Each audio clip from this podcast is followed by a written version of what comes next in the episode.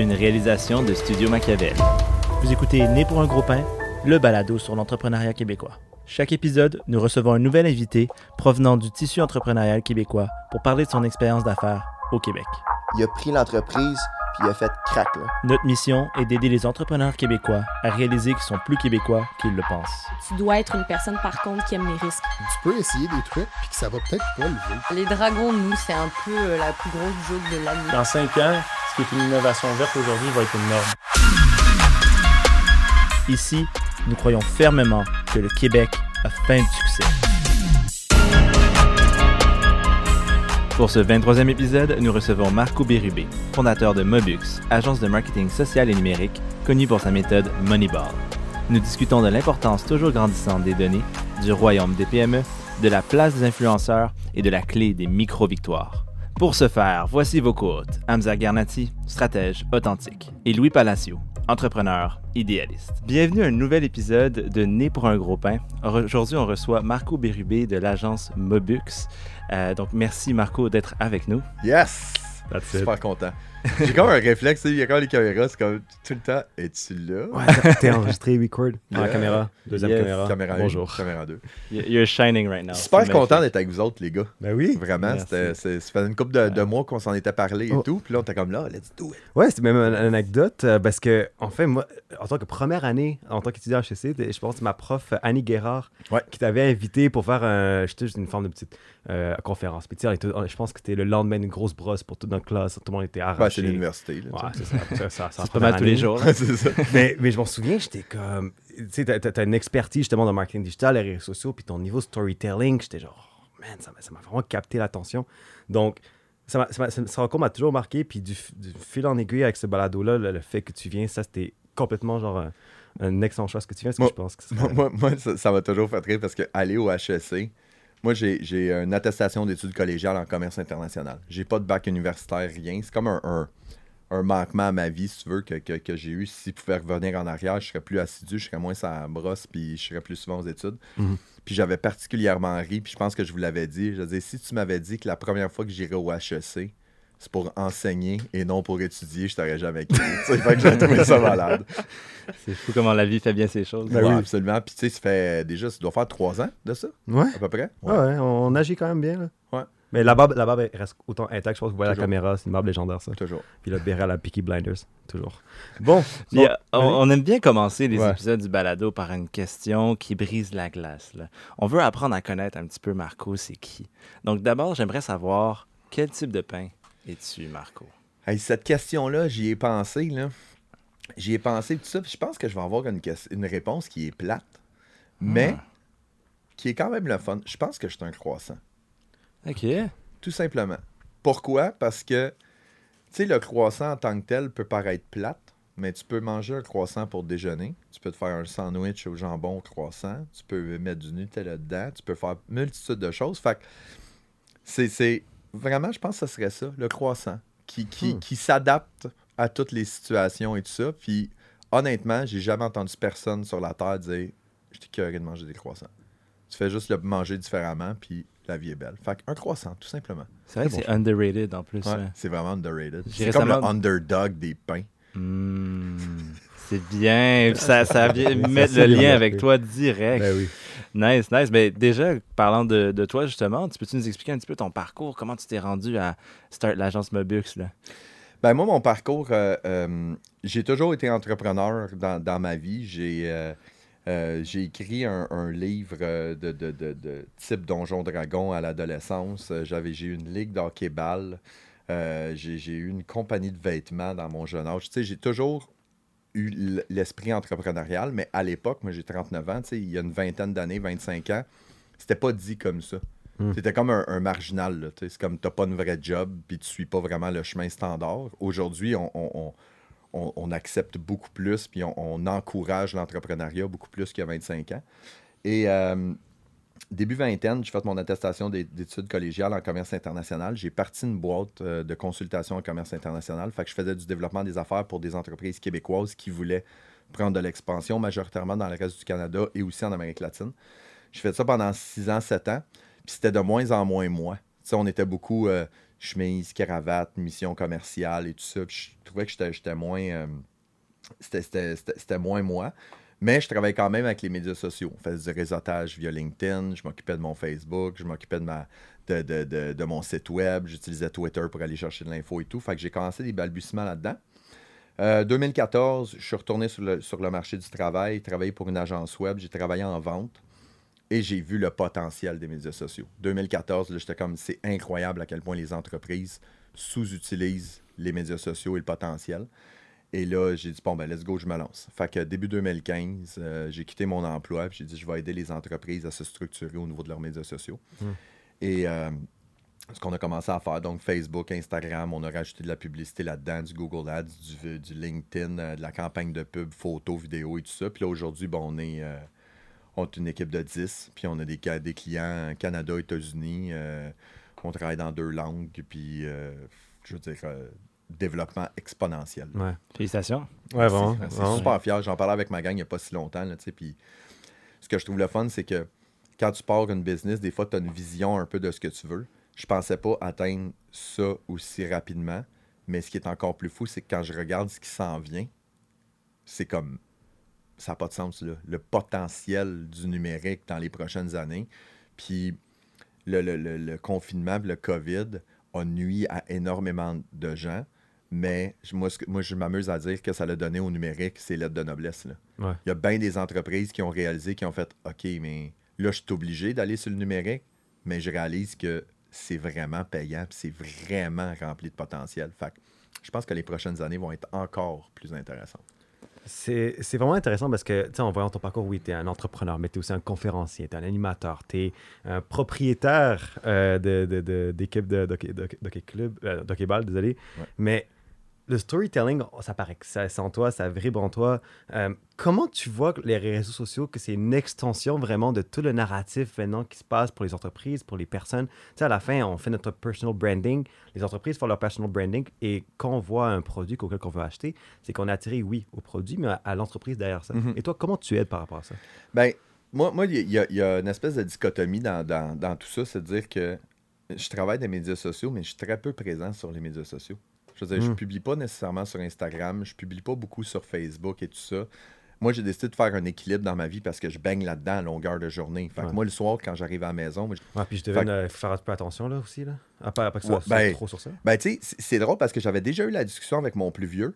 Puis, puis tu sais, j'étais tout le temps sur mon téléphone. Puis, j'avais sorti l'argument. J'ai dit, ben, la journée que ton téléphone il te rapportera de l'argent, tu pourras l'utiliser comme tu veux. Tu sais, argument papa, là, tu sais. Sure. Puis là, après ça, j'ai j'ai repensé à ça. Puis, j'ai décidé que mon téléphone, je le rangeais. Puis là, d'arriver puis de dire, ben, moi, mon téléphone, il me permet de gagner ma vie. Puis, je suis capable de le laisser de côté pendant 2-3 heures. C'est quoi ton excuse? Tu sais, d'y aller dans le positif plutôt que moi, je peux, toi, tu peux pas. C'est de dire, moi, je peux le faire, toi, tu peux le faire aussi. Fait que, mais, mais le storytelling revient à la base des médias sociaux. sociaux. Les gens vont là, puis c'est des humains qui parlent avec d'autres humains. C'est ça, la base des médias sociaux. Fait qu'une business qui va aller sur les médias sociaux, il faut que ce soit un humain qui a une business qui va parler à un humain qui a besoin d'un produit ou d'un service. Fait que le storytelling, c'est la, c'est la, la base. La grande majorité des entreprises vont là pour vendre. 80% des gens vont sur les médias sociaux pour s'informer, pour se divertir. Voilà. Ben, va sur les médias sociaux avec ton entreprise, informe, divertis, et au final, tu vas te développer des ambassadeurs, tu vas développer une, une communauté qui est engagée, qui va devenir des ventes. C'est souvent ça l'erreur. C'est pas si c'est souvent ou si c'est tout le temps l'erreur des Mhm. entreprises. Ils vont là pour leurs besoins à eux. J'ai besoin de vendre. Ouais, mais les gens vont pas sur les médias sociaux pour acheter. Ils achètent, mais ils vont pas là pour acheter. Ouais, c'est non, c'est un très bon point parce que aussi pour les entreprises qui est de B2C, même de B2B, il faut aussi prendre en compte aussi que les employés sont aussi des ambassadeurs, ils sont même des influenceurs de la, de la compagnie auquel ils travaillent, etc. Exemple, j'ai j'ai des amis qui eux ils travaillent pour L'Oréal et je peux t'en dire de mon Instagram, je vois des publicités de L'Oréal de la part de personnes qui travaillent là, etc. Et ça fait connecter à l'humain. Ah, à cause que j'ai appris cette personne-là, qu'on voit justement qui se met très bien dans cet écosystème à L'Oréal, j'achèterai un produit à cause de ça. Oui, absolument. Ça devient des ambassadeurs, puis en même temps, ça permet de faire une reconnaissance. Tu sais, quand, quand on a un beau concept de pub qui, qui, qui sort, puis tu partages sur les médias sociaux, puis tu dis, hey, euh, très bon job de tel employé à la direction artistique, tel, tel bon job de telle personne qui a pris les photos. ben, c'est de la gratitude de ton staff. Et toi, tu le fais, eux, ils trippent, mais eux aussi vont le partager. Je suis fier Mhm. du travail que j'ai accompli pour mon employeur. Fait c'est une. C'est un, c'est un- mode de communication qui est extrêmement puissant. Puis lorsqu'il est utilisé de la bonne façon, il peut amener des résultats euh, phénoménaux. là. Phénoménaux, ouais, ça se dit. Puis parlant de bonne façon, là, si on rentre dans le comment tu gagnes ton pain, parce qu'il y a des- agences en, en communication, des agences en, en- en numérique, il y en a beaucoup là, quand même, mais vous avez trouvé une façon de vous démarquer parmi les gros requins, Mhm. puis vous avez développé une technique, ou plutôt perfectionné une technique, l'adapter au monde du numérique. C'est quoi exactement la technique Moneyball? D'ailleurs, tu as le chandail, si tu veux Ouais, même le j'ai- montrer à la caméra, lift up un petit peu, tu vois, Oh, exact. Et voilà, comme ça. Yes. Moneyball. Euh, bon, c'est- pour, pour répondre à ta question, je vais juste, je vais juste faire un bémol parce que je veux pas, je veux pas qu'on. on- Tu sais, as dit des requins, là. C'est pas. Je, je- Pas- je pas des, des Ouais, gros joueurs, des là, gros des, joueurs. baleines. Sais, là. bon, bon, en réalité, je, je raconte cette histoire-là, puis euh, c'est- c'est- c'est c'est- c'est l'histoire de la révélation, de l'épiphanie, si tu veux, Moneyball. C'est euh, euh, c'est l'histoire des, des- de Billy Bean, qui est le directeur général des Aces d'Oakland, qui euh, il a réinventé les façons de recruter des joueurs parce que lui, il partait avec un principe que il y a 30, 35, 40 millions de masse salariale, puis il se bat contre des Dodgers puis des Yankees, Ouais. donc les, les- des gros joueurs qui ont 150, 180, 200 millions. Et il se dit, je serai jamais capable de rivaliser avec eux autres si j'utilise les mêmes règles du jeu que eux. Et ça, c'est un film qui a été fait euh, en 2011 avec Brad Pitt qui est dedans. Et 2015, je suis chez nous, je suis en train de travailler, j'écoute ce film-là. Et dans le film, il y a un bout où est-ce qu'il arrive, il dit, il est avec ses recruteurs, puis il dit, savez-vous, c'est quoi les, les gars le problème? Le problème, c'est que il y a les équipes riches qui sont là. En dessous, il y a les éques pauvres. Puis il y a 20 piles of 50, shit. 50 50 feet of crap. C'est ça. C'est 50 pieds de merde, puis il y a nous autres. Puis moi, quand j'ai écouté ça, j'ai fait Aïe, aïe, c'est nous autres. C'est moi. C'est ma business. J'ai pas d'argent. J'ai pas de ressources. J'ai juste du temps. J'ai 50 heures par semaine. à- à- c'est tout. Et là, c'est là que j'ai commencé à réfléchir. Puis j'ai dit OK, mais je suis pas tout seul là-dedans. là. Il y a beaucoup d'entreprises qui sont dans cette situation-là. Tu sais, l'économie québécoise dépend des PME. Puis les PME, ils n'en ont pas d'argent. Tu sais, je veux dire, Ouais. that's a fact, là, tu sais. Fait que là, j'ai commencé à réfléchir à ça. Puis dans le fond, ce qu'on a fait, c'est que la philosophie Moneyball, c'est la gestion mesurée des ressources. C'est de dire comment est-ce qu'on peut dépenser de l'argent et du temps, parce que moi, je- le temps est aussi important, sinon plus que l'argent. Comment est-ce que je peux le dépenser sur les médias sociaux pour être capable d'obtenir le meilleur résultat pour le meilleur investissement de temps et d'argent? Et ça, dans le film, lui, ce qu'il dit, c'est qu'on va arrêter de viser les coups de circuit, puis on va viser juste des gars qui se déplacent sur les buts. C'est moins spectaculaire, ça coûte vraiment moins cher. Mais si tu as beaucoup de gars qui se déplacent ces buts, ben, ils font le tour puis ils font des points. Fait que c'est là que la philosophie Moneyball, c'est de focuser sur des micro-victoires. Parce que moi, quand je donne des formations, je dis toujours aux gens, puis même des formations où je parle avec des clients dans des pitchs, je veux dire, il y a le triangle d'un projet. Vous savez, c'est quoi le triangle d'un projet? Non, Il y a trois aspects à prendre en considération dans un projet. Le temps, la qualité et l'argent. Choisis-en deux. Ouais. Tu n'as pas le choix. Si tu veux un travail de qualité, puis que tu veux que ça se fasse rapidement, oublie l'argent, ça va coûter cher. Si tu veux un travail de qualité, puis tu veux que ça coûte pas cher, mais oublie le temps, ça va être long. Puis si tu veux quelque chose de rapide qui coûte pas cher, oublie la qualité, ça va être de la merde. OK? Fait que la technique Moneyball, la qualité, on n'a pas le choix. Tu peux pas être sur les médias sociaux puis faire du contenu qui est de la crap, l'algorithme va te tuer. Fait que la qualité, c'est sûr. Je suis une PME, j'ai pas de cash. Ben oublie le temps. Ça va être long. Fait que moi, je focus sur les micro-victoires de dire fais-toi un plan sur 6 mois, 9 mois, 12 mois et d'avoir des petits succès récurrents tous les mois. Au final, ça va t'apporter quelque chose de cher. Ouais.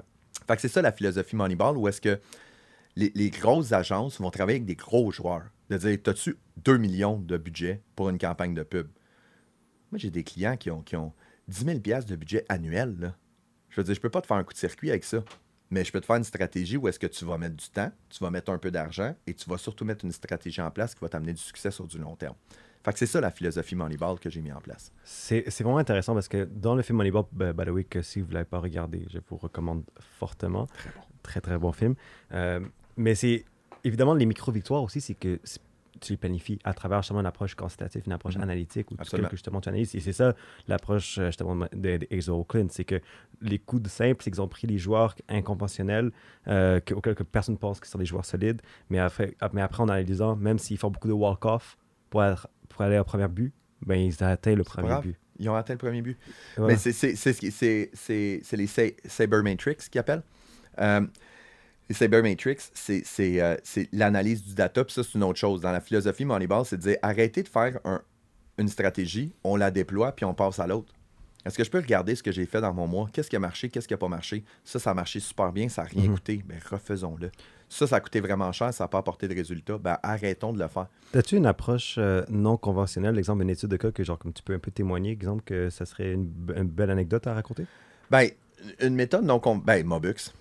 Ok. Tu sais, je veux dire, Mobu- Mobux est, J'avoue. est- est la définition même. Mais moi, je le dis sans aucune, sans aucune gêne. là. Euh, je veux dire, on fait pas de prospection. Je fais aucun démarchage. J'ai des clients récurrents. Le téléphone sonne, tout le kit, puis je dépense 5000 pièces de budget de pub par année. Hmm. Si, tu peux, si tu veux une approche Moneyball, là, tu peux pas avoir plus Moneyball que ça. À travers le taux de référencement et justement ça, Différentes actions, micro-victoires, des articles de blog, des podcasts, des conférences gratuites. Tu sais, parce que, pense-y quand même, là. Tu sais, quand je te parle de micro-victoire, là, le fait qu'on soit assis ensemble, guys, c'est exactement ça. Ah oui. J'ai donné une conférence gratuite au HEC il y a trois ans qui fait qu'aujourd'hui, je suis assis à un podcast. Mhm. Mais si je, je fais pas, si, si je pense pas Moneyball, je vais pas faire la conférence gratuite. C'est des étudiants, man. Ils me donneront pas de cash. Ouais, exact. Ouais, mais ça, c'est pas Moneyball. Je veux dire, ça m'a coûté deux heures de temps, puis aujourd'hui, ça, m'amène à être assis avec vous. Et ça va probablement, m'amener que le téléphone va sonner, puis je vais aller chercher un contract. Ouais. Mais quand je vais aller chercher mon contrat, je vais revenir en arrière, je vais dire, OK, c'est pas, c'est pas, c'est ça, c'est il y a trois ans, micro-victoire. Mais ça me rappelle quand même beaucoup, euh, puis je pense, Louis, tu vas vraiment aimer ce que je vais dire. Là. Ça me rappelle beaucoup de notre cher euh, Gary Vee, euh, que, Ouais. que- que tu aspires beaucoup. Justement, il a fait, le- il a fait un My livre guy. récemment que tu en as parlé euh, Ouais. dans le podcast de- d'Étienne Boulay. Euh, tu l'es chez Boulay, je vous recommande aussi fortement. Très fort. Euh, le- justement, jab, jab, jab, hook. Ouais. Ça, c'est vraiment cette approche-là. Justement, c'est de créer de la valeur qui est gratuite, mais on écoute du Gary Vee. Ouais, oui, mais je l'ai oui. changé, ça. Je l'ai changé, je l'ai adapté. Ah ouais, mais c'est Ben ça, ouais. as adopté. C'est mais- premier but, deuxième but, troisième but, marbre. Fait que je vais de même. Fait que c'est visibilité, notoriété, considération, conversion. Ouais. Vas-y selon ce flow-là. Essaye pas de te rendre au marbre tout de suite. Marbre, c'est un client. Fais pas ça tout de suite. Va au premier, donne de l'info. Va au deuxième, donne de la valeur. Va au troisième, demande un courriel. Puis après ça, Mhm. passe au marbre. mais le tu prends ton temps à apporter de la valeur édu- éducationnelle, de la valeur Mhm. informative. Exemple, les personnes qui écoutent ce balado vont dire, après, on va, on va parler un peu de, de tous les différents points techniques, justement, de, de- de- du marketing digital, etc. Mais ça, c'est gratuit. C'est des cours gratuits, mais après, que ça, c'est du taux de référencement et qu'on va penser, ah, ouais, euh, mon, mon Instagram ou mon Facebook, euh, il y a un peu, un peu de lacune à avoir, ben, shit, Marco Bérubé, ben oui, j'ai écouté ce gars-là dans un podcast. C'est ça. Puis, Ce qui est drôle en plus là-dessus, c'est que tu sais, là, je- tu sais, on parle de Gary Vee, premier but, deuxième but, troisième but. Ben, je fonctionne aussi comme ça dans, dans mon service conseil. Moi, là, il y a quelqu'un qui m'envoie un message, là, puis qui me dit Hey Marco, j'ai de la misère avec ma page Facebook, tu serais-tu capable de m'aider, puis tout le kit Je vais t'aider. J'ai pas de problème. Mais tu as trois prises. Premier conseil, j'ai pas de problème. Deuxième, pro- deuxième conseil, j'ai pas de problème. Troisième conseil, achète-toi une banque d'heures. Là, tu sais, je t'ai donné Hmm. un Q, je t'ai donné deux Q. Là, t'es rendu à trois. J'en ai assez donné. T'es strike, là. T'es strike out, je t'en donne plus de conseils. Puis il n'y a pas personne qui va me dire il m'a donné deux conseils gratuits, puis là, il me charge pour le troisième. Non. Si le premier conseil, je te dis je vais te charger, c'est comme hey, calmons-nous, là. Le deuxième, je te charge, je te dis ouais, il me donne un conseil gratuit pour me vendre le deuxième. Non. Après deux, je me sens très à l'aise de dire achète une banque d'heures, Ouais. je vais t'y aller. Fait que tu sais, des analogies de baseball puis de sport, là, j'en ai, là, j'en ai à côté tout le temps, là, mais. On va ça. Ouais, c'est ça, c'est Mais à part ça, justement, de tes expériences euh, au Québec euh, et aussi comparé à tes autres clients que t'as justement que tu as au Canada ou aux États-Unis, est-ce que tu vois qu'il y a un peu ce greed un peu que tu as pu retrouver chez certains clients, certains clients ou des, des personnes qui voulaient avoir tes services, qui voulaient avoir le plus possible de gratuit, puis dès que qui constatent que c'est pas du bénévolat ce que tu fais là? Tu nous Ben- rends-tu dans la section d'argent du beurre, là, mon ami? Euh, Kinda? Pas, pas kinda. Ouais, on, on, on- on est-tu trop loin? Ça va Ben, dire? non, non, go for it, on y va, on y va. Let's go. C'est. euh, ben, j'aurais pas tendance à dire que je vais pas comparer euh, un, un peuple avec un autre parce que je, tu sais, je j'ai j'ai pas négocié des ententes avec euh, des Français au niveau de- des médias sociaux ou américains ou quoi que ce soit. Il y a deux choses. Ben, tu sais, on- on- la première chose, c'est que, tu sais, j'ai parlé tantôt que les médias sociaux vont aller chercher leur lettre de noblesse. On est là, là.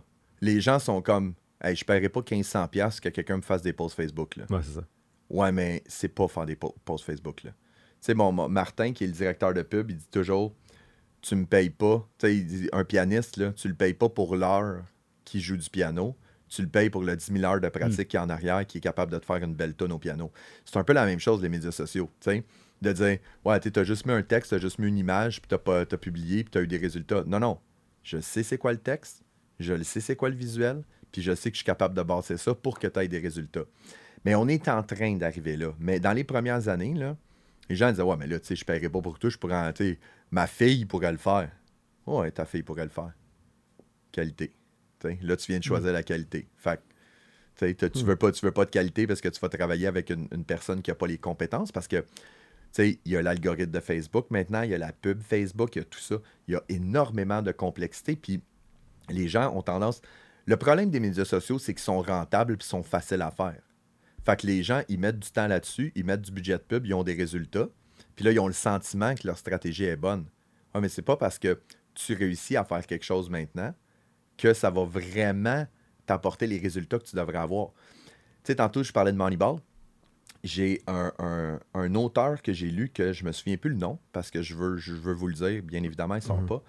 Et ce gars-là a acheté un club euh, au Danemark, un club de foot. FC Midtjylland, que ça s'appelle. Ok, ouais, je sais quel tu parles. Puis, puis euh, il l'a acheté avec un gars qui avait acheté Brentford euh, en, Angleterre. en Angleterre. Et ils ont appliquer la technique Moneyball pour les Saber Matrix, tout le kit, pour être capable de, repêcher des joueurs, tout le kit, puis expliquer comment, comment il faisait ça. Et il y a une phrase qui dit dans son livre, il dit « Success turn luck into genius ». Les médias sociaux, c'est ça. Je fais n'importe quoi sur les médias sociaux, je mets un petit budget de pub, j'ai du succès, oh mon Dieu, je suis un génie. Non, t'es chanceux, man. Hmm. La journée que l'algorithme change, ta stratégie, elle vient de planter, mais tu sais pas pourquoi, tu sais pas pourquoi ça marche, donc tu sais pas pourquoi ça marche pas. Fait que ça, c'est un enjeu des médias sociaux qui est super important. De dire, c'est pas parce que tu fais quelque chose sur les médias sociaux puis que tu as des résultats que tu pourrais le faire différemment et en avoir encore plus. Et là, l'algorithme change tout le temps. Si tu n'es pas adapté puis si tu ne connais pas, ben, à un moment donné, tu vas perdre ça. Puis tu es comme, OK, mais c'est parce que ça fait trois ans que je roule avec ma stratégie qui m'apporte des résultats, puis là, elle m'en apporte plus. Là, tu es dans le trouble. Ouais. Puis est-ce que tu dirais que la technique Moneyball est est quasiment à l'épreuve des algorithmes ou euh, elle en prend en compte, elle, permet de réagir? Non, elle n'est pas à l'épreuve des algorithmes. J'aurais pas la prétention de dire ça. La seule chose, c'est comme on focus sur du long terme, sur de la micro-victoire, puis on est beaucoup dans, l'analyse à court terme, de dire j'ai fait ça, ça a marché, j'ai fait ça, ça n'a pas marché, et tout ça. Parce que souvent, ce qui arrive, c'est quand on des grandes entreprises, là, bon, ils mettent un million de budget dans, leur, dans leur pub, OK? Et là, ils en mettent sur Facebook, ils en mettent à radio, ils en mettent à télé, ils en mettent à gauche, à droite et tout ça. Et là, ils finissent leur année, ils disent Hey, guys, on a augmenté les revenus de 15% Yes, on va augmenter le budget marketing de 15% Fait que là, on a 1,15 million à faire. Bon, on va mettre 1,15 million sur toutes les places qu'on a mis de l'argent, puis on continue. Ouais, mais peut-être que ta radio, là, elle te rapporte zéro. Hmm. Ce serait mieux de prendre ton budget de radio et de le mettre plus sur Facebook. Puis même que ton budget sur Instagram, il n'est pas super payant, tu devrais le transférer sur Google Ads. Souvent, c'est ça qu'on fait. Les gens, ils mettent du cash, ils ont des résultats et ils ne se posent pas la question. La technique Moneyball, c'est la gestion mesurée des ressources. Donc, il faut que je gère mes ressources et il faut que je mesure. À partir du moment que je mesure, je dis Hey guys, on a eu 15% d'augmentation cette année, c'est super le fun. On va avoir 1,15 million, ou 10 000, ou 15 000. Puis même, je dis 1,15 million, je donnais l'exemple, mais l'enjeu est encore plus grand quand la business a le 10 000 à mettre. Si elle a mis 2000 dans une pub radio, c'est 20% de son budget annuel. Exact. Fait que là, tu regardes, tu fais comme Hey, c'est-tu quoi, la pub radio, elle n'a pas fonctionné comme on pensait? Fait que peut-être qu'on devrait prendre ce budget-là et on devrait le mettre sur Spotify. On va rester dans l'audio, mais au moins, on va pouvoir géo-cibler, puis on va pouvoir envoyer la pub à l'audience qu'on veut, puis on va avoir plus de résultats. au moins, tu te poses les bonnes questions. Fait que c'est un peu ça. Je dis pas que c'est à l'épreuve de tout, mais c'est juste que on n'est pas dans une formule qui est statique, qui bouge pas. C'est toujours, on analyse, on étudie, on modifie, on optimise. Avec une emphase énorme, ben, une action, plutôt euh, sur les analytiques quand même. C'est comme, c'est surveiller, c'est quantifier, c'est tracker. Oui, mais le problème qui arrive avec les médias sociaux aujourd'hui, c'est qu'il y, a ce qu'ils appelle le data puke. Il y a tellement de data. Il y en a tellement, tellement, tellement que là, un moment tu peux passer des journées entières à analyser du data. Moi, je, dis toujours à, ma gang, sortez 8 indicateurs, là, 5, 6, 7, 8 indicateurs de performance. Puis ça, c'est une autre chose. Il faut que tu sois capable de donner des indicateurs de performance qui vont fitter avec ton objectif si je fais une campagne de visibilité, notoriété, ben, je ne peux pas mettre un indicateur de performance sur mes ventes au final. Je fais une campagne pour être vu, pour être connu. Ben, donne-moi des indicateurs de vue. Ils ont vu ma vidéo, ils ont liké, ils ont commenté, ils ont eu plus d'engagement avec ma page. Fait qu'il faut que tu aies des indicateurs qui sont, qui sont plus logiques. mais tout en gardant ça simple. Ça n'a pas besoin d'être compliqué. Absolument. Puis, je, je nous bande sur un, un sujet euh, plus euh, au goût de l'heure dans, dans le fond au Québec. Euh, on a vu des influenceurs de plus en plus arriver puis profiter de la, la vague des réseaux sociaux. Euh, mais il y a encore cette relation un petit peu ingrate qui, qui vient avec ça. Là. Puis on le voit avec les Olivier Primo de ce monde, tout ça. Puis eux, ils font leur chemin, ils s'en foutent pas mal. Olivier Primo, il, a, il a lancé son propre média. c'est une machine, ce gars-là. Puis comme- exactement, c'est ça, Be- Beach News Everyday, je pense que ça s'appelle. Ouais. Puis donc comment comment tu vois ça Comment tu vois ça au, la- notre perception des influenceurs? Est-ce que c'est quelque chose qui a évolué, quelque chose qui a encore de la place à évoluer? Définitivement. Euh, ça a évolué, ça a évolué énormément. Encore une fois, la- la- la- le confinement a énormément aidé. Mais moi, j'ai une perception des, des- j'ai une perception qui est très, très arrêtée des influenceurs. Puis à partir du moment que je le nomme, on dirait qu'on simplifie toute la patente. Moi, des influenceurs, c'est des créateurs de contenu qui ont une plateforme de diffusion. That's it. C'est simple comme ça. Fait que si je veux travailler avec un influenceur, je vais travailler avec quelqu'un qui crée du contenu, photo, vidéo, story, whatever, et je vais profiter de sa plateforme de diffusion pour pouvoir aller chercher plus de reach. Et c'est là que les relations avec les influenceurs deviennent compliquées parce qu'il n'y a, y a aucune régie. Tu peux travailler avec un influenceur, il va te charger 500$ pour un post, tu vas travailler avec un autre influenceur, il va te charger 5000$ pour un post, mais il n'y a rien. Sauf que moi, quand je travaille avec des influenceurs, je sépare ces deux volets-là. De dire, j'ai besoin de toi pour de la création de contenu. Je veux que tu me fasses une photo, un post, il y a une valeur X. Et ensuite de ça, je vais te payer pour que tu la diffuses sur ta plateforme et j'ai un budget de Y. OK. Tu sais, présenter comme ça, c'est super simple. Parce que là, il n'y a, y a- il y a pas trop d'influenceurs. Il y a trop d'entreprises qui engagent des influenceurs sans faire leur due diligence. Ouais. C'est ça le problème. Parce que, je veux dire, moi, je me pars un compte Instagram demain, euh, je m'achète des faux abonnés, je me mets des faux likes, puis tout le kit, puis je mets des photos, puis tout. Puis là, je suis comme, ah, ah, j'ai fait ça. Puis il y a une compagnie de concessionnaire automobile qui m'appelle, dit, hey, c'est vraiment hot, man, je te fournirai un char. Ben, je serais épais de dire non. Mais si le concessionnaire automobile ne m'appelle pas, ben, je vais me poser des questions sur, sur ma création de contenu puis sur ma pertinence. Fait il y a une méconnaissance des entrepreneurs puis des entreprises au niveau des influenceurs. Les influenceurs, ils font, ils font leur affaire. Là. Ils font leurs choses. Puis, mais quand tu, les, quand tu les vois comme étant des créateurs de contenu, la perception, elle change complètement. Puis comment tu vois, parce que ces gens-là, ils, ils se, ils se prennent un paycheck à la fin de la journée quand Ouais. ils font le post et tout ça.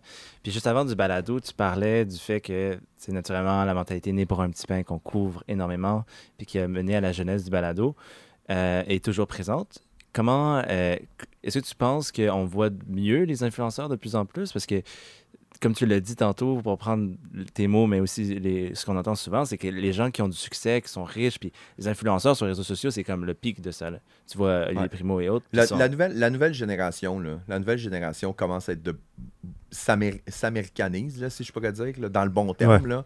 Tu sais, il- il- les jeunes, le hustle, puis les Gary V, puis les, Olivier Primo, là, lui, il est comme, man, savez-vous quoi, je roule en Ferrari, puis ça me coûte pas une scène. Ça, c'est brag, ça, c'est. Ouais. Mais tu sais, les jeunes, ils trippent. Les vieux sont comme, Euh, c'est à cause de son père, puis tout le kit. Non, non. Ils braguent, OK? Mais moi, je l'ai tout le temps dit, je le répète à mes enfants tout le temps, puis ils trouvent ça très drôle. J'ai dit, au Québec, il y a deux catégories de gens que les Québécois ils détestent. Savez-vous c'est quoi? Vas-y. C'est les winners puis les losers. OK? Ok. Fait que, si t'es un loser, t'es sur le BS, puis t'as pas de job, tout le kit, tu vas au crochet de la société, on veut rien savoir de toi. Si t'as trop de succès, puis t'as trop de cash, ben tu fourres quelqu'un dans le système, fait qu'on t'aime pas non plus. Faut juste que tu sois dans le milieu. Fais pas de vagues. Ça, c'est la réalité. Ouais. Puis, je l'ai réalisé ouvertement quand on est allé, euh, je suis allé avec Martin, mon directeur de pub, on est allé à Nashville pour une formation sur le marketing web. Et c'est un gars qui est là. Le gars, il fait sa conférence, puis il dit euh, Moi, j'ai fait des cours de piano en ligne. Je fais des cours de piano en ligne, j'ai parti ça, puis je génère des dizaines de millions de dollars de revenus avec mes cours de piano en ligne. Là, tout le monde est comme c'est malade et tout. Et là, il parle, il, il a sa présentation, on est comme 5000 personnes dans, dans, dans la place. Avant COVID, on s'entend. Ouais. Fait que. euh, il fait, il, fait la, il fait la présentation, tout le kit, puis il dit Ah, maintenant, je suis un, je suis un entrepreneur à succès, puis blablabla. Et là, il arrive, puis il met sa photo. Il met une photo en gros, puis il dit Ça, c'était moi à 36 ans. Là, tu le vois, il est un petit peu chubby, puis tout le kit. Il dit Ça, c'est moi maintenant, maintenant que j'ai atteint le succès. Bang Il switch de photo. Il est en chess. Il est musclé, tout huilé, à côté de sa Ferrari. Et là, moi, je regarde ça, je suis comme, mais quel frais chien. J'ai pas le temps de finir ma phrase dans ma tête. standing ovation. Tout le monde est debout. Ça hurle, mon gars, ça tape dans le. Là, après ça, et là, il continue. Une autre photo de lui avec sa femme en bikini à côté sur leur piscine avec leur manoir en arrière. Ça hurle. Là, je suis comme. On ferait ça au Québec, t'entendrais Hey, des criquets, man. Le monde serait comme. Mais qu'est-ce qu'il fait en chess dans sa présentation de business? Ça n'a aucun rapport. On a une mentalité qui est très, très comme ça. Mais la Très nouvelle génération, tu sais, puis quand je parle de nouvelle génération, je veux dire, mettons, les, les, les, les 30 ans et moins, là, ils sont beaucoup mindés là-dessus. Les autres sont comme, OK, comment je fais pour travailler moins, puis faire le plus de cash possible, puis je vais prendre ce cash-là pour pouvoir, mes, mes enfants ils disent, pour pouvoir flexer. Tu sais, je vais flexer, puis... OK, good. tu sais, je veux dire, il n'y a rien de mal là-dedans, là. Pourquoi? Tu sais, je veux dire, ils regardent, on regardait nos parents, disaient, nos parents ils travaillaient 50-60 heures par semaine pour arriver. Puis les autres sont comme moi, mais pourquoi je pourrais pas en travailler genre 25, flipper du Bitcoin, puis me promener en Bugatti? Tu sais, Ouais. le raisonnement il est bon. Fait que je pense que la nouvelle génération va commencer à, va- commencer à, à changer cette mentalité-là. On, on l'a de plus en plus. On commence à avoir des gens qui ont du succès, puis on commence à trouver ça le fun. Olivier Primo, je, le, je le répète encore, c'est un précurseur. Là. C'est un gars- parce que on aime les gens qui ont du succès, on n'aime pas les gens qui font du cash. Ouais. C'est weird, non? ouais, C'est vraiment Mais weird, mais mettons- c'est vrai, ça. Mais tu sais, mettons, on va prendre un Véronique Cloutier, un Louis Morissette, un Étienne Boulay. Il n'y a aucun problème. Ils font, tu sais, il- il- il- Julie Schneider, euh, ils il performent. Il- C'est fou. On est super contents pour eux autres. Mais qu'ils nous disent pas qu'ils se promènent en Ferrari, là. Hmm. Mais c'est- non, mais c'est intéressant parce que, premièrement, déjà, Louis Morissette qui est rendu maintenant le conseil d'administration d'Investissement Québec. Ouais. Low-key. Mais Ouais. ça, justement, c'est Ouais. le type de succès qu'on est comme, ah, OK, à cause qu'il y a un poste affilié, etc. Puis ça, on revient un peu même dans l'histoire du Québec. Quand on, quand on pensait au succès québécois, on pensait, exemple, à Jean Béliveau, un capitaine, le capitaine de la classe, un gentleman, un vrai et modeste et calme, etc. Mais là, quand on a quelqu'un qui connaît autant de succès comme un Piqué Souban, ah, c'est too much. Too C'est- much. C'est too much. Trop d'énergie. flashy en Trop, c'est ça, trop flashy, le flashness, etc. Donc, je pense que ton exemple, ça témoigne un peu que la définition du succès ici au Québec est quand même très différente. Je pense qu'au Québec, c'est comparé aux États-Unis, c'est moins sur le contenant, beaucoup plus sur le contenu. Qu'est-ce que tu as fait comme action? Hmm. Par exemple, en ce moment, euh, Laurent, Laurent Duvernay-Tardif, un ambassadeur clé en ce moment du Ouais. Québec, à cause que oui, T'as-tu déjà vu son char? Aucunement. Jamais. Tu vois? Tu sais, c'est- c'est- c'est que aux États-Unis, là, il y a quelque chose de bien, bien de, de, de ben, ben différent d'ici. Là. Moi, je m'en vais rencontrer un client demain. J'arrive à son bureau en Ferrari. Il signe pas avec moi. Non, non, non, il Sa avoir première, peur. il fait comme Hey, il doit en fourrer en assis du monde dans une semaine pour être capable de payer en Ferrari. On est comme ça. Ouais. Aux États-Unis, il rentre avec la Ferrari, c'est comme je signe avec lui. Je sais pas ce qu'il va me vendre, mais s'il peut se payer une Ferrari, c'est parce qu'il est vraiment fort. Fait qu'on a vraiment une mentalité qui est complètement à l'opposé. Puis, mais, mais il y a quand même il y a quand même un côté très, très pernicieux à tout ça qu'il faut pas embarquer non plus. Parce que un n'amène pas l'autre non plus. Mhm. Je veux dire, il y a beaucoup de jeunes qui commencent puis qui se disent moi je commence à travailler puis hey, je me promène en BM puis je me promène en Porsche puis je me promène en Tesla puis tout le kit. Ouais, mais, mais, mais ça, c'est le résultat de. Mhm. C'est le résultat d'années de travail et d'années de succès. Puis le, le, le problème qu'on a avec les médias sociaux, puis avec les influenceurs, puis avec ça, c'est que souvent le, bonheur- le, le- le succès est très, très Ouais. éphémère. Tu sais, j'ai réussi à faire quelque chose, puis là, j'explose en dedans de deux ans. Puis, euh, puis là, je fais du cash comme c'est pas possible, tout le kit. Tu sais, c'était euh, Tony Robbins, le conférencier, qui disait quelque chose que j'ai trouvé super intéressant. C'est les gens surestiment ce qu'ils peuvent faire en un an et sous-estiment ce qu'ils sont capables de faire en dix. Les médias sociaux nous amènent beaucoup dans le un an. Mhm. J'ai du succès maintenant, ça roule tout le kit. C'est- euh, un excellent point ce que tu as parce qu'exemple, une, une influenceur euh, de, de bodywear, en termes de, de bikini, etc. Son prime est dans la vingtaine. Ouais. Donc, euh, elle, vend le lifestyle, elle vend les gros voyages, elle vend les photos paradisiaques. OK, que oui, énormément de travail avec son agence pour assurer que c'est la bonne photo, la bonne logistique. OK, on fait telle, telle stratégie pour mettre à quelle publication, etc. Je sais pas pour dire que justement que c'est des bons entrepreneurs aussi, les Mhm. influenceurs, etc. Mais c'est difficile aussi pour les jeunes générations d'avoir ça comme role model parce que à la fin, que tu es conscient de ça, c'est qu'ils ont un prime de 10 ans. Après 10 ans, là, ça part si tu fais beaucoup de chirurgie, Mais tu sais, etc., mais c'est 10 tough ans, à ton mais- mais- image. mais là. 10 ans, 10 ans, c'est long. Là. Mais c'est parce qu'il y, y a aussi des enjeux. Il y a aussi des enjeux qui sont importants aussi. C'est parce que, tu sais, au Québec, une- on a une autre réalité. Là. Nous autres, on a des saveurs du mois. Quand on aime quelqu'un, on aime quelqu'un. Fait que quand il y a un influenceur qui commence à être hot, puis que les gens ils le trouvent, ils le trouvent cool, Ben là, c'est de dire, euh, il y a 6-7 compagnies qui vont, qui vont l'engager, qui vont commencer à travailler avec, qui vont lui donner un show de radio. euh, il va être euh, intervenant dans une émission, il va être ci, il va être ça. Fait que stratégiquement, l'influenceur qui voit que c'est la saveur du mois, ben prends-les. Tu sais, Ouais. mon ami. Là. Tu sais, va chercher tout ce que tu peux, puis parce que dans. dans tu sais, on niaise avec ça, mais Occupation Double, là. Mhm. Occupation Double, c'est un super de bon exemple. Tous les candidats d'Occupation Double, quand ça commence, bang, notoriété qui, qui, qui est to the roof. Là. Tu sais, Ouais. Ils sont super connus. Mais il y en a très peu là-dedans qui sont capables de capitaliser là-dessus après. La plupart La- disparaissent. hein. La plupart disparaissent. Il y en a d'autres, eux, ce qu'ils font, c'est qu'ils disent J'ai une audience, je vais continuer de bander avec cette audience-là, je vais bâtir une business et je vais Ouais. et je vais être capable de le faire. Je pense que euh, faut bien que je vais le dire son nom, euh, c'est Andréane. Euh, Mar- Marquis. Andréane André Marquis. Marquis, oui. Ouais, Bon, Women's. qui- Women's. Elle, Mhm. elle, elle c'est le modèle parfait. Ouais.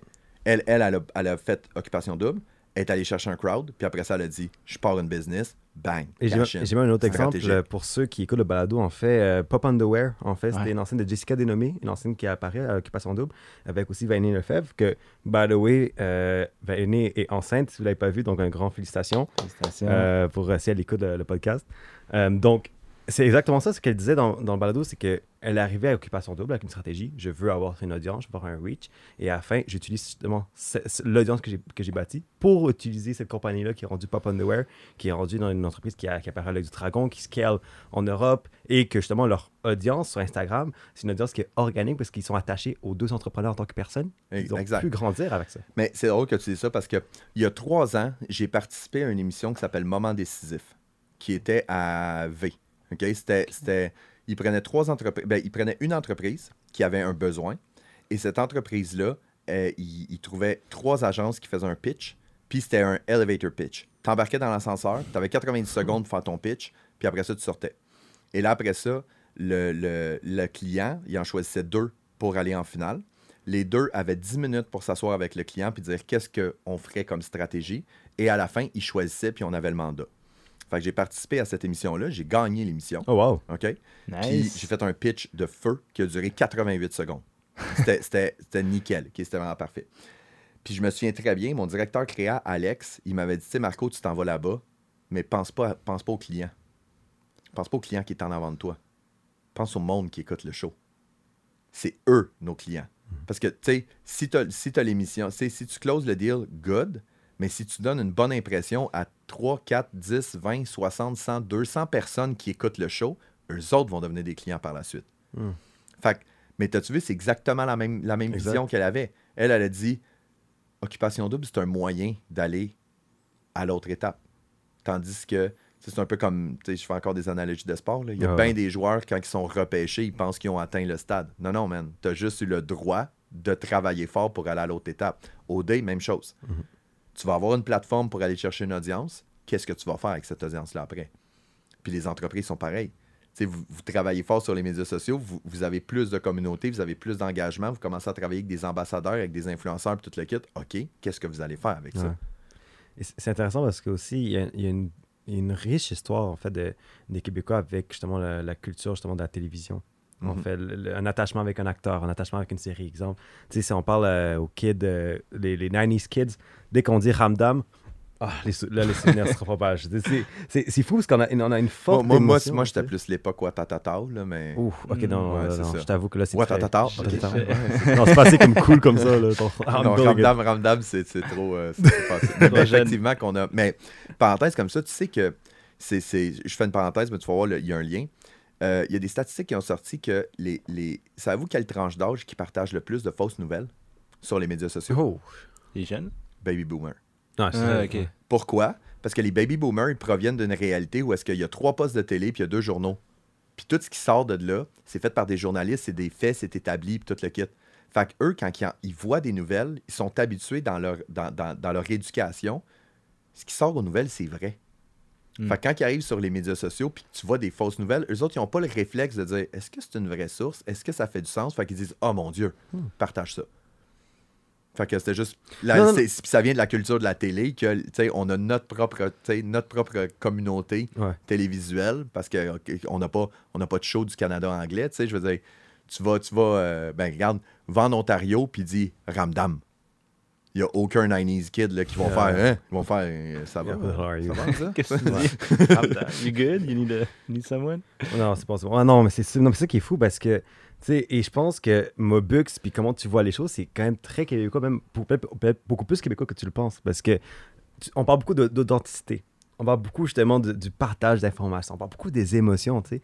Puis c'est quand même fou comment tu, as, tu mentionné même que c'est un peu le underdog. On prend la culture justement qui est pas populaire, etc. Mais que genre, on va atteindre le succès de à, travers un résultat acharné de travail.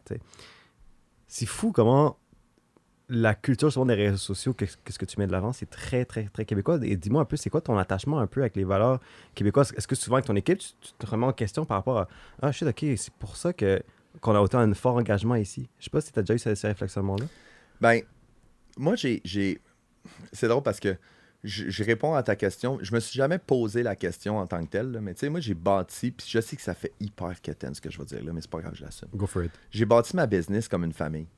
Je prends soin de ma gang, puis ce que ça fait, c'est que je prends soin de mon équipe. Mon équipe a ce souci-là, et mon équipe prend soin de mes clients. Fait qu'on on est vraiment dans, dans le care. tu sais, On, on se préoccupe. Puis quand un client il appelle, puis quand un client appelle puis dit j'ai un problème, tu pourrais-tu m'aider? Puis tout le kit, oui, on peut t'aider. Puis si le client dit je vais te donner 50 000 parce que je veux faire telle chose, mais ça se peut qu'on dise non, c'est pas une bonne idée. Parce que moi, j'ai un modèle d'affaires qui est très drôle, puis je le dis ouvertement, puis je suis très fier de ça.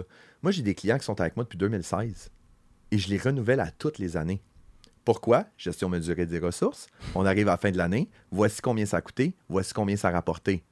On est dans le positif. Est-ce qu'on continue pour l'année prochaine? Le client comme euh, oui. Ouais. Je me pose même pas la question. Fait que moi, je dis toujours, vous faites plus vous faites de cash, plus je fais de cash. Fait que c'est un win-win situation. là. Mhm. Fait qu'on care, on, on- on se préoccupe vraiment des clients. Je me préoccupe de ma gang parce que j'ai besoin d'eux autres pour pouvoir gran- grandir et pouvoir continuer à performer.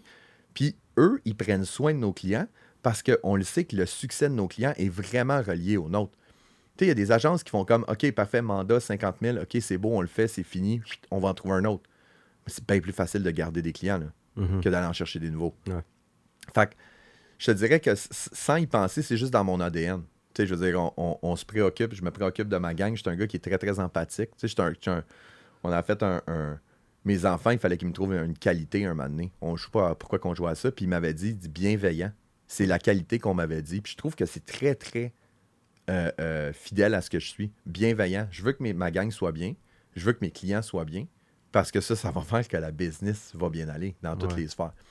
Fait que je pense que puis je pense que les Québécois, on est beaucoup comme ça. tu sais. On aime ça. Tu sais, on n'est pas, on n'est pas des selfish. On n'est pas, tu sais, au Québec, c'est la province où est-ce qu'on ramasse le plus de cash pour les fondations. Là. Ouais. Opération Enfant Soleil, puis tout le kit. Puis on n'est pas, les- on n'est pas les provinces les plus riches, mais on en donne. On est comme, oh mon Dieu, on va aider notre prochain. On est de même, tu sais. Fait que c'est- c'est- je pense que c'est juste dans l'ADN de, de, de ce que je suis. Mais c'est intéressant parce que c'est aussi un reflet de ce que tu dis, c'est aussi de l'industrie, de, de, de l'agence, justement, des agences de marketing. Tu sais, à Montréal, on est. C'est fou la richesse des agences de marketing qu'on a, par exemple, les Silly de ce monde, euh, les Bleu, Blanc, Rouge, etc. que LG2. eux- euh, G2, etc. Que, tu sais, que c'est- évidemment, c'est c'est des concurrents un peu de- d'une façon ou Ouais. d'une autre, mais ça, c'est le exposure aussi qu'ils ont en ayant des contrats internationaux, avec les, avec les big players, c'est justement le fait de, de care autant à ce que ton succès est la priorité de tout. Ouais. C'est pas, c'est pas, ah, je, je vais donner mes ressources euh, les plus, euh, les, les petits stagiaires pour faire le mandat parce que je m'en fous. On va donner les ressources que tu as parce que Mais- si tu succès. si Mais tu la réussis, différence, la différence importante, c'est que c'est vrai. Tu sais, parce qu'il y a le dire puis le faire, là. Deux choses bien différentes. Ah, on care, on care. Puis finalement, il se passe rien. Mais tu sais, oui, effectivement, qu'on est bienveillant, puis on veut, on, prend soin les uns des autres. pas toujours. Des fois, c'est un peu, tricky, là.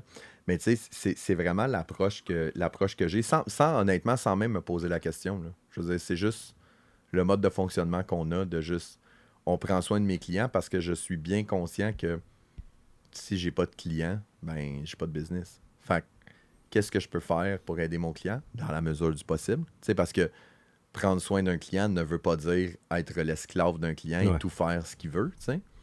Fait que ça, ça, ça, c'est quelque chose qui a changé beaucoup dans, dans, dans notre, dans notre, euh, dans notre société, tu sais, où est-ce que, tu sais, tantôt, tu parlais de Jean Béliveau puis tout le kit, là. Mhm. Tu sais, des yes men, là, je veux dire, euh, on s'est forgé, on s'est forgé là-dessus, là. Oui, oui, oui, on va le faire, oui, oui, oui, on va le faire. Ouais, mais la nouvelle génération là-dedans, ils, ils- ils- ils nous confrontent beaucoup, mais ils n'ont pas nécessairement tort. C'est comme, hey, il faut que tu fasses ça. OK, mais pourquoi? Comment ça, pourquoi? Parce que je t'ai dit de le faire. Ouais, mais je pense que si on le faisait de telle façon, ce serait beaucoup plus efficace. Les baby boomers détestent ça. Ouais, mais admettons que c'est vrai que c'est plus efficace. Je veux dire, tout le monde gagne. Ouais. Fait que, tu sais, il y a un changement de culture, puis un changement de mentalité qui est comme, on peut-tu questionner un peu ce qui se passe pour être productif? Moi, questionner pour questionner, il y a une chose, là. Mais si s'il si, y a une question, puis il y a une proposition de solution qui est faite, let's go. Eh oui. Puis, euh, ouais, ouais, d'accord avec ça. Puis en plus, c'est plein d'opportunités qui vont venir de ça. Clair. Énormément. Puis ça, ça me fait penser, euh, tranquillement, on s'approche un petit peu vers qu'est-ce qui s'en vient aussi pour l'agence Mobux. Donc, tant qu'à être, on passe dans la section du pain sur la planche. Vas-y. Ouais. Puis, euh, je commencerai peut-être avec. Tu as plein de projets, tu en as parlé très brièvement, mais tu sais, tous tes projets avec le, le club de, de, de, de hockey à, Le avec Mobux. Masterville. Le Mobux mec McMaster. Masterville. Ouais, c'est. The euh, one and only. Ben, tu sais, je vais, je vais, le, le, Mobux de McMaster, c'est un projet que c'est un projet qui est à part, là, tu sais, je veux dire, c'est, Ouais. c'est, c'est Mobux qui est commanditaire principal de- d'une équipe de la Ligue nationale de hockey-ball, qui est juste un rêve de kid, là, d'avoir une équipe professionnelle. là. Je suis président du Mobux de McMaster, tu sais, c'est, c'est Ouais, le fun ça. et tout. Mais il y a toujours, tu sais, tantôt, quand on, on parlait de, de- d'occupation double et tout ça, il y a toujours une vision derrière tout ça, là. Je fais ça, oui, parce que j'ai le goût de le faire, mais quand je suis entré là-dedans avec mes quatre partenaires, on disait on y va all-in. Puis on veut être le Canadien de Montréal de, de- de- la Ligue nationale. Ça veut dire qu'on veut une image qui est A1, on veut une expérience qui est A1. Et tout ça va faire par effet rebond qu'on a un branding, on a de la vidéo, on a des médias sociaux, on a une campagne de pub. Ben, il y a d'autres clubs qui vont nous voir aller. Il y a d'autres ligues qui vont nous voir aller. Il y a des clients potentiels qui vont venir voir les matchs. Puis au final, ça va me générer de la business. Mhm. C'est l'objectif final quand même. Moi, je le fais pourquoi? Pour un rayonnement. Je veux qu'on soit capable de, de- de- d'exploser puis d'avoir une visibilité. Et un des aspects qui est super important, une des raisons pour laquelle je l'ai fait, c'est que j'ai carte blanche. Souvent, quand on travaille avec des clients, on a quand même des, des barèmes. Là. On a quand même, tu sais, tu peux pas dire ça, tu peux pas faire ça, tu peux. Mais là, avec le Mobux de McMaster, je peux faire ce que je veux. Tu sais, Fait avec les avantages et les désavantages, mais là, je suis comme. Je suis capable de dire est-ce que je suis prêt à dealer avec le désavantage potentiel? Si la réponse est oui, on y va. Ouais. Et là, on va pouvoir s'amuser puis amener ça où est-ce qu'on veut. Fait c'est un super de beau projet que, que- qu'on lance, qui va avec les, les- les mesures de la santé publique, il y a une saison qui va commencer au mois de juillet, ce qui va être assez, le repêchage le mois prochain et tout. Ça va être super le fun. Euh, ça, c'est un projet sur le site que, que- que je fais avec, avec d'autres Ouais. associés. Mais je peux te poser une, une question Allez, par, allez, par ouais, rapport ouais, à ça? absolument. Parce qu'évidemment, il y a plusieurs personnes qui sont probablement qui sont initiées à Wow, ok, je savais pas qu'il y a une ligue de, de, d'hockey-ball. Deuxièmement, je savais pas qu'il y avait les Mobux de McMasterville. Tu sais, les Canadiens de Montréal, ok, il y a, il- il y a un set de valeurs, il y a un set de missions qui a quelqu'un sentiment d'appartenance. right? Et pour toi, ce qui est vraiment intéressant, c'est que tu es en train de construire cette identité Ouais. justement du Mobux de McMasterville. Donc, c'est quoi en fait justement comme le, Mo- le Mobux? Qu'est-ce qui est différent comparé aux autres équipes de la ligue? C'est drôle, hein, parce que euh, ce que j'ai fait avec ma gang du Mobux de McMaster, je leur ai envoyé les, les- les valeurs d'agence Mobux. Parce que j'ai dit, c'est exactement ça que je veux représenter. Je veux qu'il y ait de l'engagement, je veux qu'il y ait de la performance, je veux qu'il y ait de la créativité, je veux qu'il y ait du fun. Mhm. Fait qu'on est là. Tu sais, c'est- c'est c'est dire, moi, j'ai ramassé, la, la journée que j'ai ramassé un club pro, parce que c'est ça, c'est une ligue professionnelle, les joueurs sont rémunérés, j'ai dit, on va pas juste, on va pas juste être pro dans le nom, là. On va être pro du début à la fin. L'expérience client va être incroyable, puis les joueurs vont être traités comme des, des pros. Tu sais, la journée, que- la journée que nos joueurs sont draftés, c'est tu viens au, tu sais, tu viens au bureau, signer ton contrat, tu as un shooting photo, tu as un vidéo promotionnel à faire. Tu sais, Ouais. pro. Fait que, sais, en bout de ligne, c'est une extension de. Je pas pour mettre le mobile. C'est niaiseux parce que je l'ai eu la discussion. Puis je vais avoir un talk avec tous les joueurs quand, quand on va les signer. Je veux dire, c'est le nom de ma compagnie là, qui, est, sur- qui est sur le jersey. Fait que s'il y a un gars qui pogne les nerfs et qui casse un bâton dans le dos d'un gars, tu viens probablement de me faire perdre des clients. Ah, Ça, ça, ça, ça passera pas. Fait qu'il y a, il y a- il y a un enjeu là-dedans qui est super important, mais j'avais le goût de le faire. J'avais le goût de le faire, puis j'avais le goût de le, j'avais le goût de le vivre. Puis tu sais, puis c'est, c'est un peu, c'est un peu à- à- justement à l'inverse un peu du, du- du mouvement euh, québécois. C'est-à-dire, j'ai une entreprise euh, de médias sociaux de marketing numérique qui va bien. Euh, je suis conférencier, je suis coach, euh, je suis en train de terminer la rédaction d'un livre. Nice. Euh, on commence, on part une formation en ligne, moi puis Martin, sur la technique Moneyball qui permet aux entreprises de pouvoir bâtir une campagne et de gérer leurs médias sociaux une heure par- en une heure par semaine. Et on va les former pour qu'ils soient capables de le faire. J'ai un club de hockey-ball. Et là, tout ça mis ensemble, ben, ça démontre un succès. Je démontre pas ma richesse, là, parce que de la richesse, il n'y en a pas tant. là. Non, ceux, qui, ceux qui partent une business, ils le savent. C'est le contenu de tous tes nombreux projets qui témoignent Absolument, absolument. Mais tu sais, je reviens avec du Tony Robbins.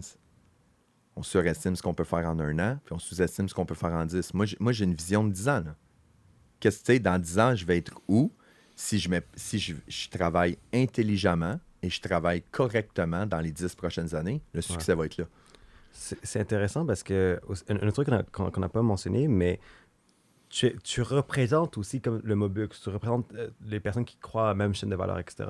Tu as même eu la chance de, de représenter euh, le Canada ou le Québec dans un sommet à Berlin Ouais. de Young Entrepreneurs. Ben, en j'ai 2018. représenté les deux. Ok. Fait que J'étais le représentant du Québec qui représentait le Canada, qui Ouais. représentait euh, le, le- le- le- ben, le- le G20, euh, G20 des jeunes entrepreneurs. J'ai fait Berlin en 2017 et j'ai fait euh, Buenos Aires en 2018. Ok, mais c'est amazing. Wow. Puis c'est vraiment fort. Puis Ça, c'est- ça, c'est, soit dit en passant, là, ça, tu sais, dans Bucket List, là, Mobux, G20, Allemagne, dans la même phrase, puis ça fait du sens, là.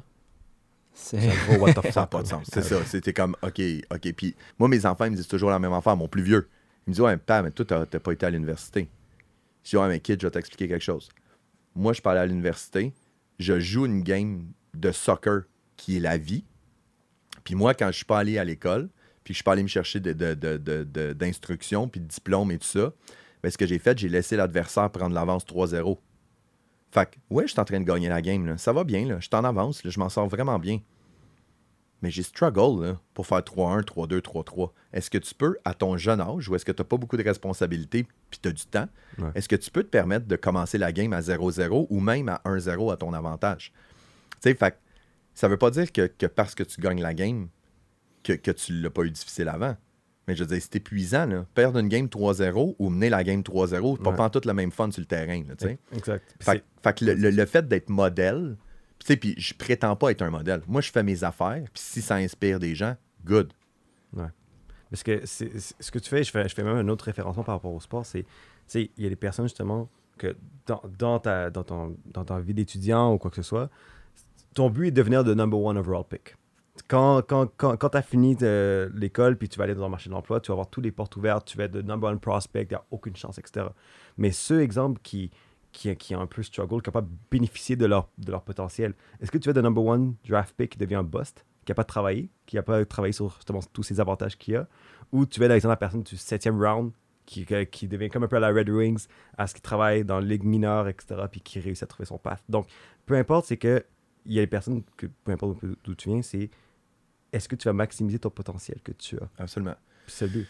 Ben, tu sais, moi, je te dirais que l'overall pick, pour moi, n'est pas important. là. Je veux dire, je suis drafté premier ou je suis drafté 300e, ça me dérange pas. Moi, je veux, moi, je veux gagner la coupe. Tu sais, il y, a- il y a une nuance là-dedans. Et euh, il y avait un joueur, euh, il y avait un joueur du Canadien qui s'appelle, euh, pas, pas du Canadien, un, un- ben, Maxime Talbot, qui a Mhm. joué pour euh, les, les Penguins de Pittsburgh. Il avait dit dans une entrevue qu'il avait faite, il dit, tu sais, moi j'ai été drafté 7e, 8e, 9e ronde ou quoi que ce soit. Puis il dit, il y a des joueurs québécois qui ont été draftés en première, deuxième, troisième ronde cette année-là qui n'ont pas joué dans la Ligue nationale. Mhm. Puis il dit, moi j'ai marqué deux buts, finale de Coupe Stanley, puis l'a gagné. Parce que lui, il a pris ça comme étant un point de départ, non un RV. Moi, c'est un peu la même chose. Ma gang, là, on s'est bâti une gang. On n'est pas des ex-LG2 puis des ex-Cossette, tout le kit. On est une gang. On s'est bâti un système ensemble. On s'est bâti une façon de travailler. Puis on est en train de progresser pour aller ailleurs. Fait que, moi, c'est. Puis je pense même que. euh, il y a, quelqu'un de connu qui a dit ça, puis, puis j'ai, trouvé ça, j'ai trouvé ça. Je pense que c'est Elon Musk qui a dit Je préfère pogner quelqu'un qui a moins de compétences, qui a une bonne attitude, parce que les compétences, ça s'apprend.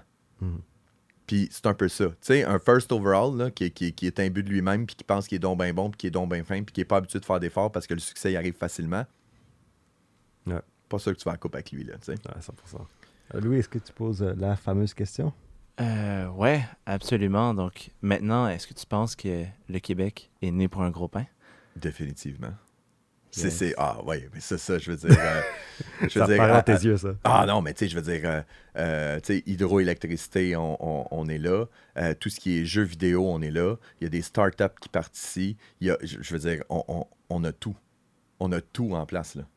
C'est juste qu'il faut juste sortir de sa coquille puis y aller. Puis je veux dire, euh, puis on le voit de plus en plus, là. Je veux dire, même dans l'industrie du sport, tu sais, dans l'industrie du sport ou dans l'industrie des jeux vidéo ou dans l'industrie... Les Québécois, ils commencent à rayonner, ils commencent à avoir des postes clés, là. Mais on est, au, on est au, au- au balbutiement, on débute. Pourquoi? Je pense que c'est la nouvelle génération. La nouvelle Tu sais, nous, nous, avant, là, tu sais, mettons mes parents, là. Mes parents, ils ont 60 ans, là. Je veux dire, tu fais ta vie au Québec, là. Puis, je veux dire, nous autres, quand on a fini l'école, ben, on travaille au Québec. Jamais j'aurais pensé. en réalité, je l'ai fait. Ma mère, elle a braillé. Là. Quand j'ai fini le secondaire, j'ai dit je m'en vais travailler pendant trois mois de temps en Colombie, en Amérique du Sud. Puis je veux dire, elle était triste comme c'était pas possible. Mais aujourd'hui, là, un jeune là, qui commence l'université puis qui dit Hey man, je suis en train de checker ça, je vais aller faire une session en Angleterre. Ah, cool. Good, vas-y. On est tellement rendu ouvert, puis les médias sociaux ont énormément aidé. là. Maintenant, le monde est un seul même environnement. Fait que les jeunes qui arrivent là, ils n'ont plus de barrière. Ce qui cause quand même un problème au niveau de la langue française, là, parce que là, ils sont comme je vais parler en anglais, je peux communiquer avec tout le monde à travers le monde. Mais ça, c'est un autre débat. Mais de, un jeune qui commence, puis le jeune, il dit Ben moi, qu'est-ce que je veux faire dans la vie et où je veux le faire dans la vie? Sky's the limit. Mhm. Tu sais, si tu dis, moi, je veux travailler puis j'ai envie d'aller faire mon université en France, ben ouais, tu peux le faire. C'est faisable. Mais dans le temps, oublie ça, c'était impossible. là. C'était les gens, les familles riches, euh, incroyables, qui envoyaient leur enfant là-bas pour pouvoir dire que leur enfant étudie en France. En France, euh, Mais, mais c'est ça. Puis en plus, non seulement ça, si on prend l'inverse, tu sais, moi, j'ai travaillé souvent avec des Français dans des espaces de coworking, tout le kit. Puis la majorité des Français, ils partaient avec le principe, ils disaient, hey, nous autres, on est arrivés au stade, là, que de partir une business en France, c'était trop compliqué. C'était plus simple pour nous de tout vendre en France, de prendre un avion et de refaire ma vie au Québec puis de partir une business au Québec. C'est plus simple. Puis pas, pas un qui me l'a dit, là, ça, plusieurs et plusieurs. Là. Fait qu'on est, on, on a tous les paramètres au Québec pour être capable d'exploser. faut juste qu'on pogne la, la, la confiance puis qu'on brise nous-mêmes la barrière. Alors, tu dirais, exemple, qu'il faudrait que les Québécois aient plus confiance envers l'entrepreneuriat québécois. Ah, définitivement. Il y a déjà une belle confiance, là. Il y a déjà une belle confiance, mais, mais il faut que l'entrepreneuriat québécois, puis tu sais, puis on commence à le voir de plus en plus. là. Tu sais, je vais prendre un gars comme Nicolas Duvernois, là. Tu sais, Nicolas Duvernois qui a commencé, puis là, il est rendu au Japon, il est rendu en Europe, il est rendu aux États-Unis. Est... Je dire, ça, c'est un modèle, là. Ce gars-là, il a dit, mais moi, j'avais un rêve, puis je trouvais que le Québec, c'était petit pour être un rêve. Moi, c'était le monde au complet que je voulais. Je veux dire, à un moment donné, euh, il va faire une association avec SpaceX, puis il va dire, euh, hey, savez-vous quoi, il va avoir euh, du pur vodka sur Mars. non, mais tu sais, je veux dire, pourquoi pas, tu sais. Mais, mais je pense qu'on on, commence à avoir un changement, on commence à avoir un changement de, de mentalité qui est très important. Où est-ce que avant, euh, quelqu'un veut se partir en affaires, le monde il disait, ok, mais pour vrai là, pourquoi tu trouves pas une vraie job? Hmm. Là maintenant, quelqu'un arrive puis dit, hey, je veux me lancer en affaires, le monde se dit, ah ouais? Ah, c'est quoi ton projet? C'est quoi ton projet? Puis tu sais, tu sais qu'il y, a- y des- il y a des organismes qui peuvent t'aider. Tu sais, il y a, il y a des. Il y a- tu peux avoir des subventions, tu peux avoir des, du financement, tout le kit. Puis tu sais, il, il y a telle personne que je connais qui a une business, tu pourrais t'asseoir avec pour pouvoir présenter ton projet. puis tout. On est vraiment dans un état d'esprit que on le réalise de plus en plus. Tantôt, je le disais, c'est 92 de- des- des entreprises québécoises, c'est des PME. Il serait temps qu'on réalise que c'est important. Là. 100%. That's it. 100%. Je Québec. toujours émotif quand je parle de ça. Ouais, le mot de la fin. Ben, euh, tu nous as bougé, là. Tu nous as mou, nous aussi. Mais justement, euh, dernière chose qu'on aimerait te, te laisser faire, euh, qu'on qu'on garde comme tradition, c'est on aimerait te donner. Là, tu as un pitch de 88 secondes Ouais. que tu as fait, mais pas obligé d'être exactement ça. Mais si tu veux prendre un moment devant la caméra, là, puis vraiment dire une dernière fois, c'est quoi, c'est quoi l'agence Mobux, puis où on peut te retrouver après? Ben, agence Mobux, euh, c'est une agence euh, marketing numérique. Puis j'aime beaucoup dire qu'on est des créateurs de performance. Donc, on essaie d'allier création de contenu, performance, parce que un sans l'autre, ça donne absolument rien. Fait formation, coaching, campagne de pub, euh, gestion de médias sociaux, on s'occupe de tout. Technique Moneyball donne des formations pour vous aider à gérer vos médias sociaux en une heure par semaine avec une campagne et une audience pour vous permettre de générer des clients. Tout ça sur euh, www.agencemobux.com, www- www.latechniquemoneyball.com. Et vous pouvez aussi aller sur le groupe hashtag SocialBoss. C'est un groupe, on est 1000 entrepreneurs, on donne des trucs et des conseils sur les médias sociaux. Non, nice. Fait que tout ce que vous avez là-dessus, vous l'avez. Ben aussi, attends, mais t'as parlé aussi d'un nouveau livre aussi que tu sors bientôt. Ouais. euh, c'est vraiment intéressant. Là. Ouais, ben c'est, c'est, c'est, euh, un, autre, un autre bucket list que je suis en train de faire. Euh, en réalité, c'est euh, j'étais en train de terminer la rédaction de la stratégie, la technique Moneyball pour les médias sociaux. Ouais. Donc, en réalité, c'est la conférence que je donne avec les huit étapes pour pouvoir partir ta stratégie de médias sociaux. Puisque je dis toujours que les médias sociaux, c'est 90% préparation, 10% action. Fait que j'ai un livre qui devrait partir à l'automne, euh, qui est un, un- un guide que les, les gens vont pouvoir suivre. Et euh, il y a également là-dedans des témoignages d'entrepreneurs à succès qui, euh, qui fait ça. Et dernière chose, j'avais oublié, on a le podcast La Technique Moneyball qu'on Oh. fait à tous les mois où est-ce qu'on prend une entreprise qu'on pige au hasard et on lui fait une stratégie Moneyball live pendant une heure et demie de temps avec moi et trois experts. C'est beaucoup de choses. On fait beaucoup de choses. Donc, juste, juste dire un peu, si vous voyez au courant des prochains mois euh, que notre approche marketing change un peu, ben dites-vous que c'est une approche Moneyball qu'on va implémenter. Donc, euh. Il y aura plus d'informations à venir. Yes. Yes. Ben, super. Ben, c'est ce qui conclut un peu cet épisode. Euh, merci, euh, Marco. Hey, merci les boys, c'était vraiment le fun. Le Ricardo du numérique. Yeah, c'est moi ça. Oh shit, nice shit! J'avais ça dans les notes, j'étais comme, ah ouais, on a parlé Ouais, de ouais, ça. j'ai- j'ai j'ai dit souvent, j'ai dit, moi, je veux, je veux me positionner comme étant le Ricardo des médias sociaux. Là. Je trouve ça le fun. c'est- hey, Um, merci les boys, c'était super Hey, le fun. vraiment plaisir. Alors, on se voit au prochain épisode? Yes. Let's go. Et c'est déjà la fin de l'épisode. On tenait à te remercier d'être un affamé, d'être un fan du balado Pour un gros pain et de croire en notre mouvement. On a beaucoup de nouveautés qui s'en viennent pour toi cette saison et on espère que tu resteras à l'affût. Sur ce, on se revoit très bientôt pour un prochain épisode.